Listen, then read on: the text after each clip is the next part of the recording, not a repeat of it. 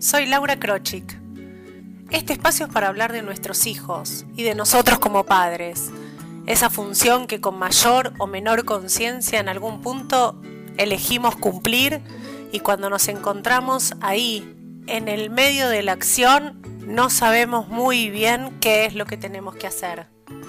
Los invito a que nos pensemos juntos, a que encontremos la mejor manera de comunicarnos con nuestros hijos, de ser esa madre y ese padre que con conciencia y con claridad queremos ser.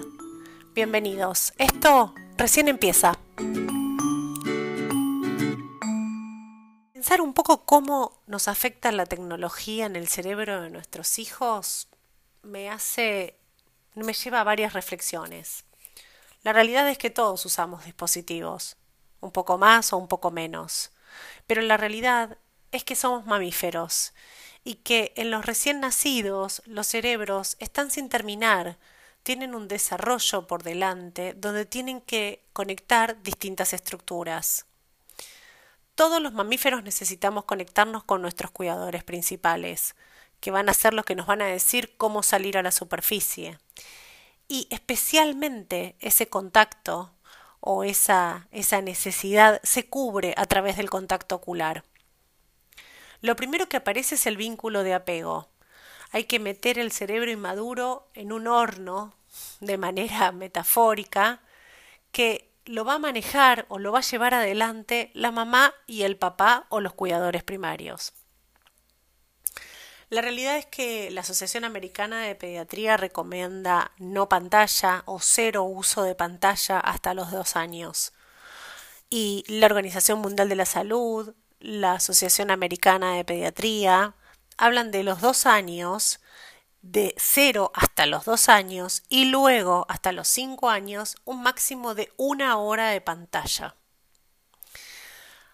Algunos otros estudiosos hablan del no uso de pantalla hasta los 6 años. La realidad es que ya Piaget, hablando de su periodo sensorio-motor, de 0 a 2 años, partía del cerebro desde atrás hacia adelante con una sensibilidad, una percepción y una psicomotricidad que iba a ser más tardía y que iba a estar basada en las funciones mentales que iba a tener con el entorno. Recién alrededor de los cuatro años aparecen las funciones inhibitorias. Voy a explicar un poco esto. Alrededor de los seis años, el nivel ejecutivo que tiene el cerebro de un niño le da una forma de poca planificación, no pueden planificar demasiado solos, ni pueden ejecutar solos todo lo que quisieran.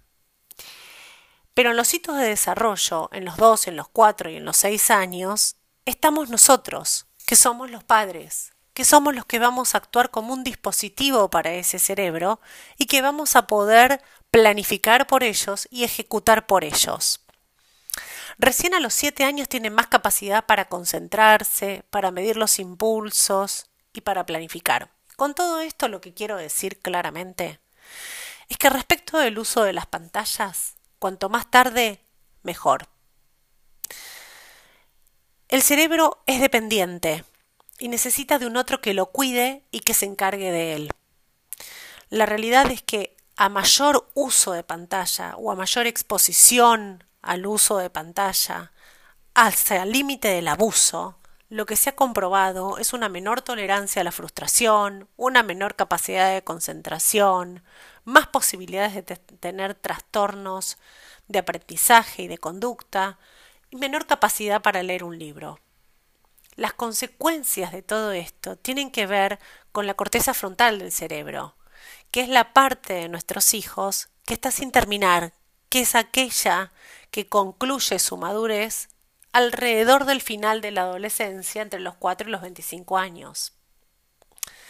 Si no estamos desarrollando y hacemos, no hacemos las cosas bien, va a quedar una zona que se va a ver afectada. Y se va a ver afectada por lo general en la concentración, en el control de los impulsos, en la mala regulación emocional, porque va a depender de un chupete emocional, en no poder contener la rabia, la tristeza, el miedo, en no llegar a tener habilidades o herramientas para autorregularse. Podemos ver la baja tolerancia a la frustración, le cuesta mucho prever sus consecuencias, las consecuencias de sus actos, demandan inmediatez, buscan soluciones externas a dificultades internas, tienen más posibilidades de caer en una adicción, hay mayores problemas para la sociabilización, la depresión, la ansiedad, dificultades en, lo, en el autogobierno, dificultades en el hacerse cargo. Todo esto tiene que ver con el uso abusivo de las pantallas que los padres, en definitivamente, somos quienes se las presentamos, somos quienes le mostramos lo que para nosotros son la herramienta que para nosotros se hace indispensable o se las ofrecemos incluso a ellos buscando determinados resultados y sin prever todos estos resultados que no queremos en nuestros hijos.